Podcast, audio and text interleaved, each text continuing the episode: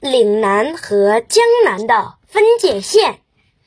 南岭，南岭是一道墙，墙的南边是岭南，那里风光独好。古时候，中原地区的人们的生活区域主要集中在黄河流域，后面慢慢的向南扩展到了长江一带，而更南的地方却被大山隔绝了，鲜少有中原人活动，那里被人们称为岭南，就是今天的广东、广西及周边一带。岭南。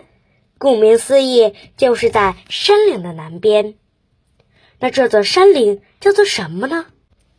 这座阻隔了古代中原和南方往来的山岭叫南岭，是不是有点晕？一会儿岭南，一会儿又南岭。别急，听我慢慢说。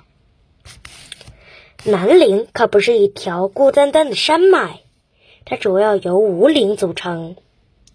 从西向东，西边山有许多的桂林山水式的风光，东边的山则有着红艳艳的丹霞风光。虽说南南岭是长江以南最大的山脉，可这些山都不算高，就连最高的岳长峰也是主峰猫儿山，海拔也只有两千一百多米。和西部那些大山脉比，简直就是小巫见大巫。你不要觉得南岭不够巍峨，就小瞧了它。这座低矮的山脉可是长江和珠江的分水岭。在古代，因为山路崎岖、气候炎热，这里远离政治中心，极易改成地方割据。